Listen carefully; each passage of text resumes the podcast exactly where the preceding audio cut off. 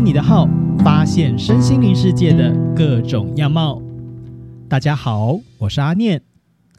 这集呢，要来跟大家聊聊的主题是关于算命与占卜的差异在哪里。会聊这个主题，主要是前一阵子就是阿念自己的朋友在跟我询问，就是说，诶，他想要问子女的一个考试的状况如何？那他到底应该要找我使用紫微斗数，还是塔罗占卜会比较适合呢？因为这两个工具其实在本质上的一个概念其实是有一点点不同的。那所以呢，想说利用这集的时间来跟大家介绍一下我自己所认识的算命与占卜，到底这两者之间的差异在哪里？在东方的命名体系，或者我们现在有人讲说是东方身心灵的体系，在这个体系当中呢，可能大家有听过一个分类的口诀，叫做山医命相卜。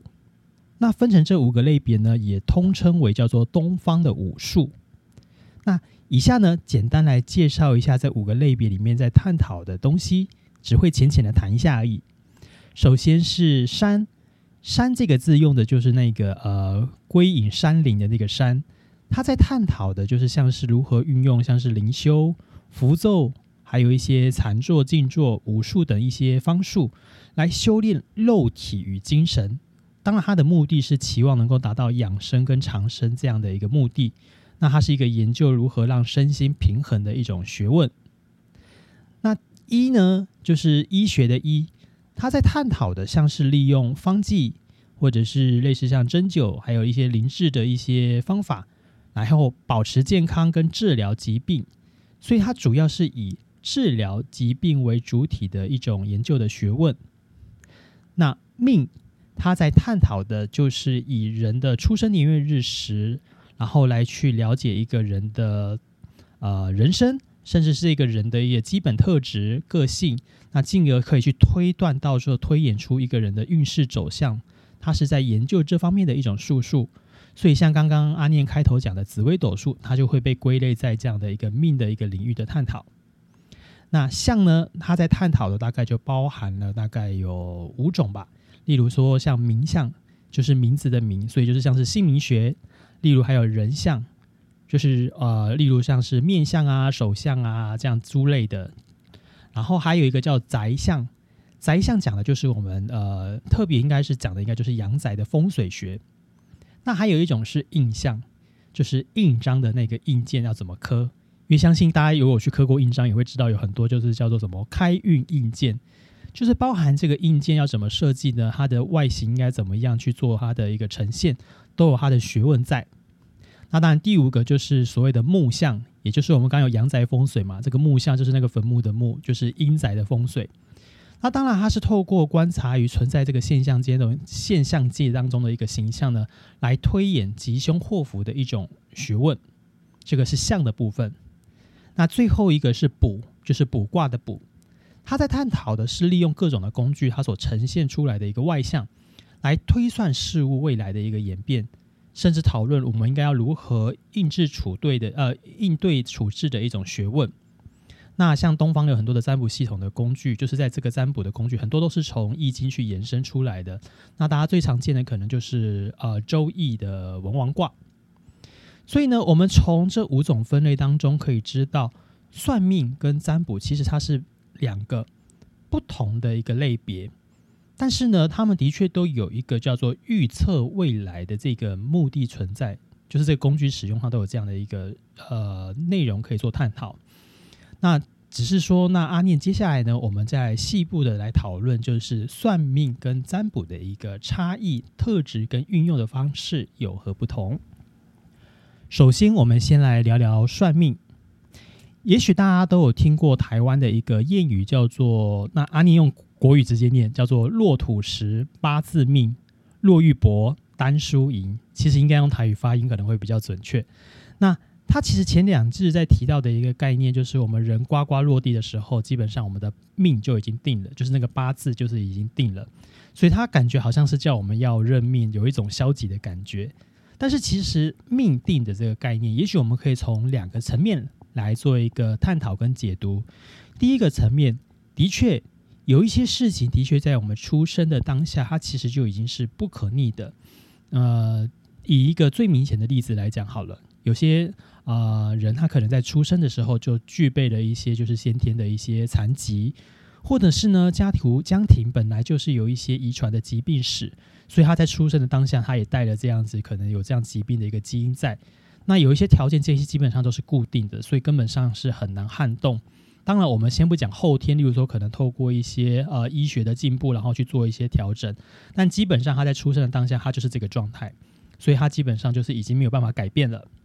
那当然，另外一个角度来看，它其实在讲的是我们刚刚讲嘛，就是落土时八字命，它讲的是这个出生的时间点，在你出生的那一刻。定的就是定的，因为我们不可能会有两个生日。虽然说我们可能会讲说有国历生日跟农历生日，其实它指的就是同一天。所以，我们每个人只会有一个生日。那古人在研究说，发现每个时间点出生的人，可能对应到当时的一个外外在环环境，例如说像是春夏秋冬，还有一些天体运行的位置，好像都会发现一些特殊的规律，跟我们人的本身的特质，还有一些运势会有一些对应起来的一些状况跟影响。所以呢，他们从观察中就是归纳出一些，就是可以了解人的特质，甚至是推演运势的一些学问。所以后来我们大家常提到的算命，基本上都会基本上都会要求大家一定要提供生日。那有些工具它可能要求到日就好，但是有一些像是东方的工具，它就会要求一定要到时辰这件事情。那像我们东方常见的算命工具，可能就有像是八字、紫微斗数。那西方就有呃，像是星盘，然后生命灵数等，这些都可以被归纳在整个的算命领域当中。那它的关键当然就是透由生日来了解一个人的基本特质，甚至来推演他的一生的一个运势的一个流转。那因为它是以生日为基础来算，所以其实有一个很特别的关键，就是不管你何时来算。理论上，客观这些命盘出来的结果应该都要相同，但实际上我们会发现一个状况，就是诶，你可能找了 A 老师，找了 B 老师看同一个命盘，看同一个流年，或者看同样一个介绍，他们会有不同的一些解读跟内容。其实这还是要回归到，就是啊，算命师他本身解读的角度跟他的个人经验，而会产生这样的一个差异。例如说，好了，最常被拿出来的一个议题就是。啊，女性在个性强这件事情到底是好是坏？就是我们讲说，她可能是比较强权的一个状态。当然，也许在传统的算命派，可能就会觉得说这样子对感情不好啊，他们可能就会偏向讲，就是说哦，这样子是不好的。但也许回归到就是比较呃，现在已经接受新观念的一些算命师，他可能就会觉得很好啊，这是一个独立自主的新女性。所以，针对同一件事情，算命师也会有不同的解读看法。自然而然，针对同样的工具、同样的算法所算出来的结果，就是 A 老师跟 B 老师看，也许会有不同的解释。所以它的差异看起来好像是不一样的，原因是来自于这里。但是其实它所推演出来的一些基本的内容是固定的。那另外呢，有些工具刚刚讲到嘛，它竟然是以生日为基础来做一个推算，所以有一些可能会甚至要求到是时辰才能够做完整的使用。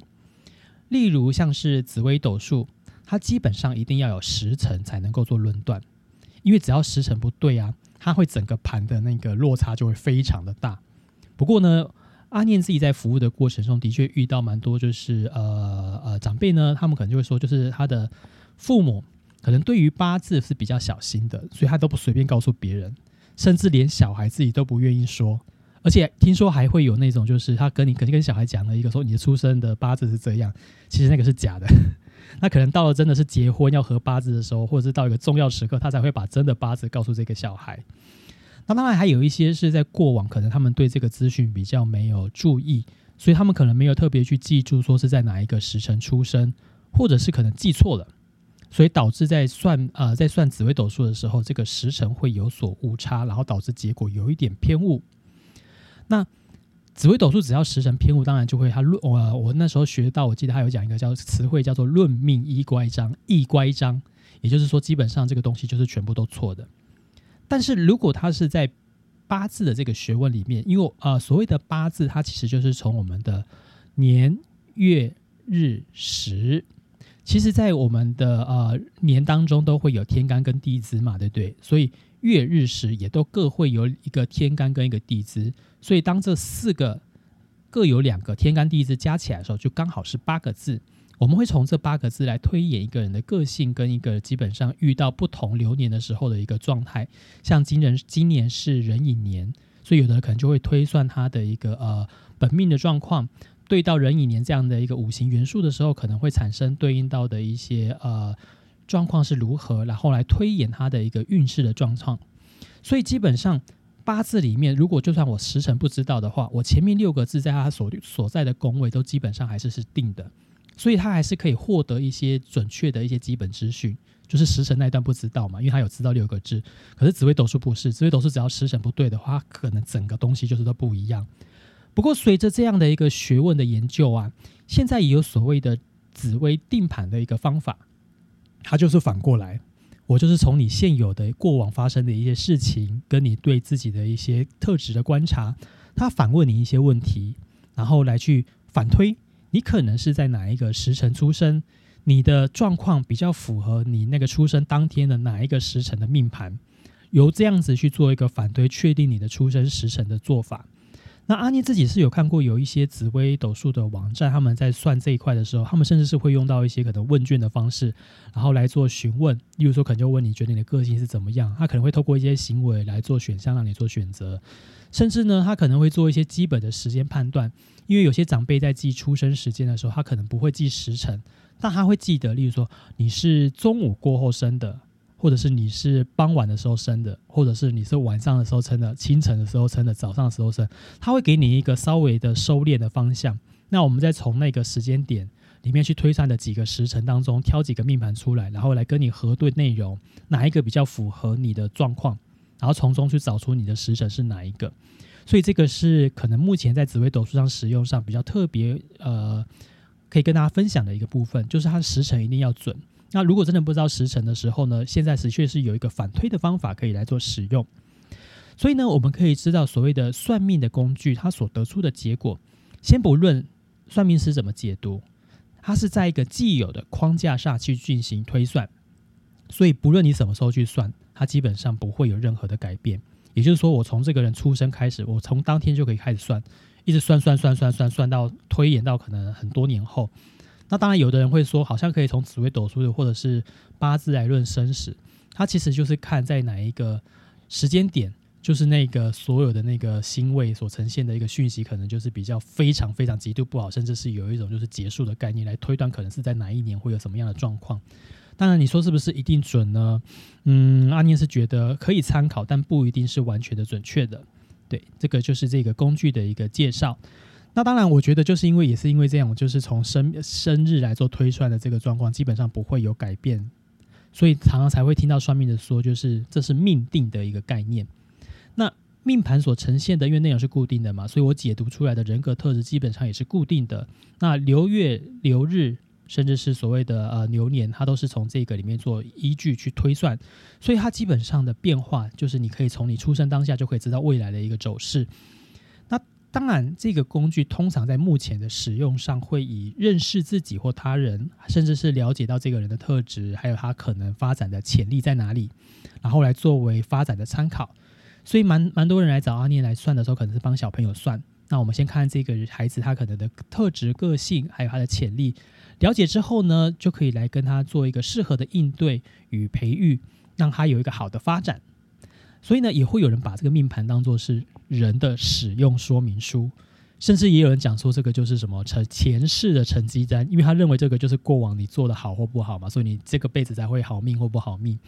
那当然啊，现在在新一代的呃新时代的一些呃身心里面也会有讲说，这个有一点像是生命蓝图、灵魂蓝图，就是灵魂要给你自己在这个世间的一个功课，可以从这里面看出来。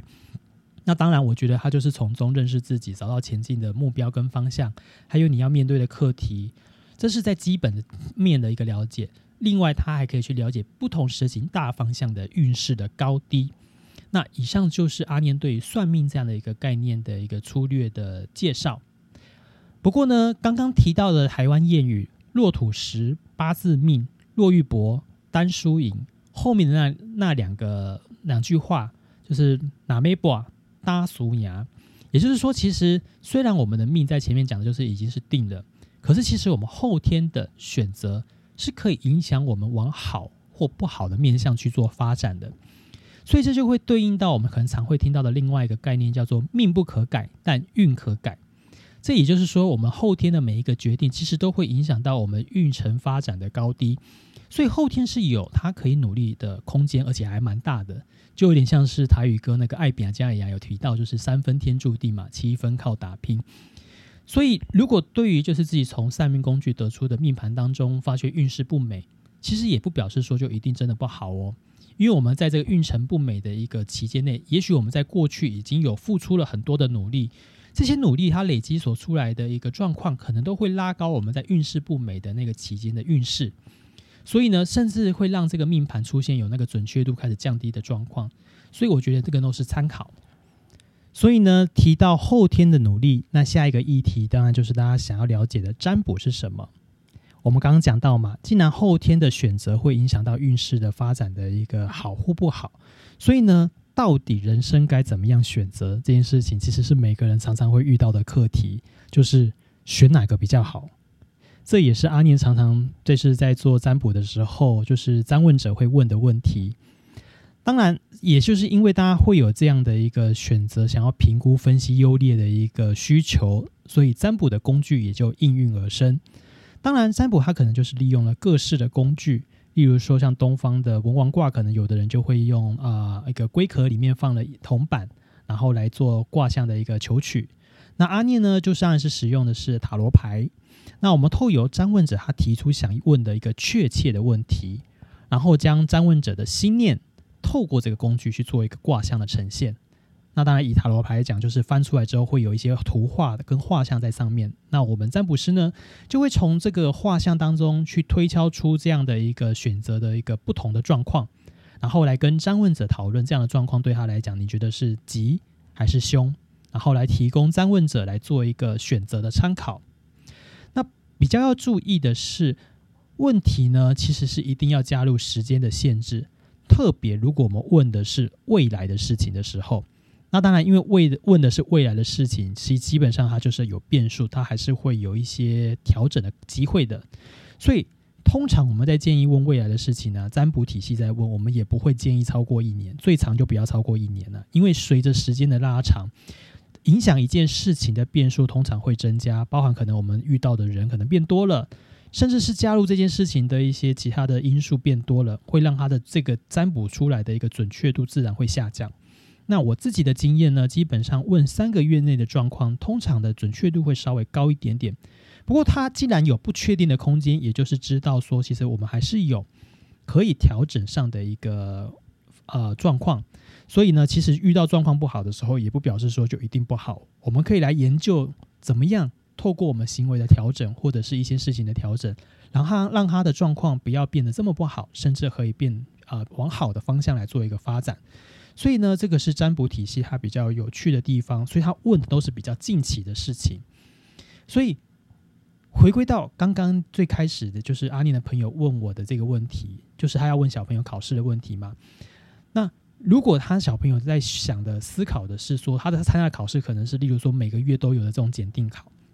那如果他想要从算命工具来做使用来做推算的话，也许我们可以从算命工具的一个呃命盘当中。去推算出他在一年这一年当中的哪几个月的考运是比较不错的，那当然我们就可以选择那个月的月来进行报名考试，可能对他的这考运上考试上的状况会是比较加分，这是可以运用算命工具来做的一个部分。那当然呢，如果我们是要才讨论的是细部知道一个完整的状况，甚至是说可能会有什么样特殊的事情发生。其实有时候阿妮还是会建议是由占卜体系来做推算，可能会比较准确。因为呃，从命盘的状况，虽然我们可以从基本特性来看，它推测它可能的行为到这个流年当下，它可能运势状况可能会导致什么结果。可是呢，其实真的有把就是我过往努力的这个变数加进来的使用工具，阿念觉得用占卜可能会更为的准确，因为我们占卜的当下抓的讯息是这个占问者他的内心的心念嘛，所以也就是说，他针对目前这件事情所努力的状况，以及他所问的这件事情，由现在的这个时间点，他的手放在那个塔罗牌当下，他所注入出来的心念，也就包含他过去努力的这段时间的努力的这些所讯息都会进去，可能会产生的结果。拿出来在在表牌面上做一个呈现，所以它的准确度，阿念是的经阿念自己的经验是觉得会比命盘来的稍微可以讨论到更细。那当然讨论讨论到更细的过程当中，就可以去聊嘛，甚至是可以聊说，诶，如果状况不好的时候，我们可能甚至是可以看出是发生了什么状况，因为你知道影响考试到底会过或不过分数的高低，就是除了自己的准备以外，的确还会有很多其他的因素。那我们用塔罗牌，它在切问题，它就是切的，它就是单对这个问题去做一个询问，所以我们可以从中去再去切出很多枝微末节来去讨论，说可能是哪个地方有状况，那我们怎么样避开这个状况？所以在这样的一个问题，也许在阿念的建议上，会可能是建议使用占卜，但是不是说算命工具就不能用哦？算命工具基本上我们还是可以来看它这个整体的运势的一个走向，包含它今年的考运的状况如何。但因为阿念刚刚前面也有也有讲嘛，就是它可能是命定的部分，就是怎么样算今年就是状况不好。可是是不是今年状况就一定不好呢？不要忘了，我们过往的努力其实是会影响的。所以呢，占卜呢，它是可以把你过往努力的这样的一个变数。加入到我的解读讯息当中，然后来去做一个比较贴近现况的一个推算。但是不论是算命或占卜，当然它的目的当然都是为了预测一个未来的行为嘛。当然占卜也是可以问过去的一些事情，但是那是有时候是像是解惑的一个状况，就是有些结我解不开，我想要了解过去发生了什么事情。只是说有时候过去的事情，即便牌面有呈现出讯息，我也我们也做了解读。但有些东西就是真的已经过了就过了，你也没办法去做验证，所以大部分很多时候这样的一个状况是做一个心安的动作。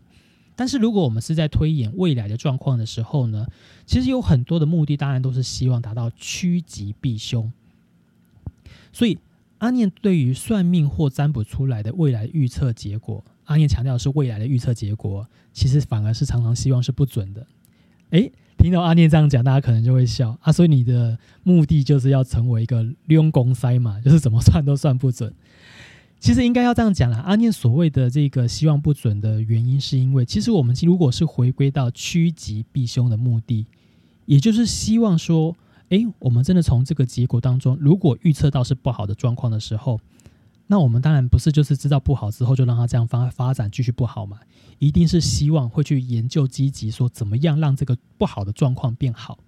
所以我们如何让这个状况它可以就是往好的面向发展，甚至是降低伤害。那如果预测到好的时候，当然我们也不是就是说好好到，例如说好到八十趴就让它到八十趴停，我们可以接下来进一步跟积极的讨论，诶，那我怎么样让这个状况变成九十八，甚至到一百趴一百分的一个满分的状态？所以呢，阿念所追求的应该是挑战度比较高的境界，就是我们当发现了这个未来的状况的时候，我们应该要怎么样，就是让坏的不要发生，那甚至还要往好的方向去做发展。那如果是好的状况，我们要如何好还可以更好？那当然，如果阿尼刚刚所讲这个东西都达到的话，也就是说，我回归到我们现在所占卜的结果，其实都是不准的，因为未来状况已经没有照这样占卜出来的结果去做发展了嘛。所以这个是阿念讲希望不准的一个原因。不过呢，的确在就是后人的一些研究也有发现，其实真的是随着一个人他在啊努力的修行磨练他自己的心性的过程当中，随着这个时间的增长，其实在对应到他的命盘来看这个人的时候，会发现他有很多生活的一些状况跟运势，还有一些特质，其实就已经完全跳脱出这个命盘的一个框架。所以呢，如果我们是用算命体系来看一个人的话，其实你说是不是完全的，就是呃没有任何的调整空间？其实刚刚讲了，后天的努力其实影响真的还是比较大的。那当然，以一个大家常见，如果是坊间善书的一个啊参考的话，会有提到这样概念的，应该就是《了凡四训》。它里面就是在讲一个袁了凡资讯，也是呃袁袁了凡居士，他就是年轻的时候啊，也是接触到了一个很厉害的算命师，那也教了他的术，也加了相关的术数。当你有人研去研究说这个术数是什么，有人讲是紫微斗数或者是其他的。那只是这个术数，这个他的老师呢就很厉害，就是把他每一年的状况都算得准准准。那后来就是袁了凡他就去验证嘛，而且每一年都被他讲的准准准，甚至什么时候会拿到多少的一个东西，那个数字都丝他是讲说都丝毫不差，就如同他老师算出来的。所以他开始就觉得啊，人生就是这样，其实都是被定好的嘛，我好像不需要做什么，这个结果都可以自然而然的发生。所以他就变得是完全的认命，甚至失去了积极性。那直到他去遇到了一个叫做云谷禅师。他跟禅师的对话当中呢，他才去了解到，哦，原来我们还有很大的空间去改善这样的一个呃命的状况，甚至可以让他往更好的方向去做发展。所以他就开始积极的改变自己。结果后来他就发现，哎，啊，老师跟他预算的那些，就是帮他先前预算各年的一个状况，开始渐渐的哎不准了，甚至已经有跳过出他自己预测的结果的状况。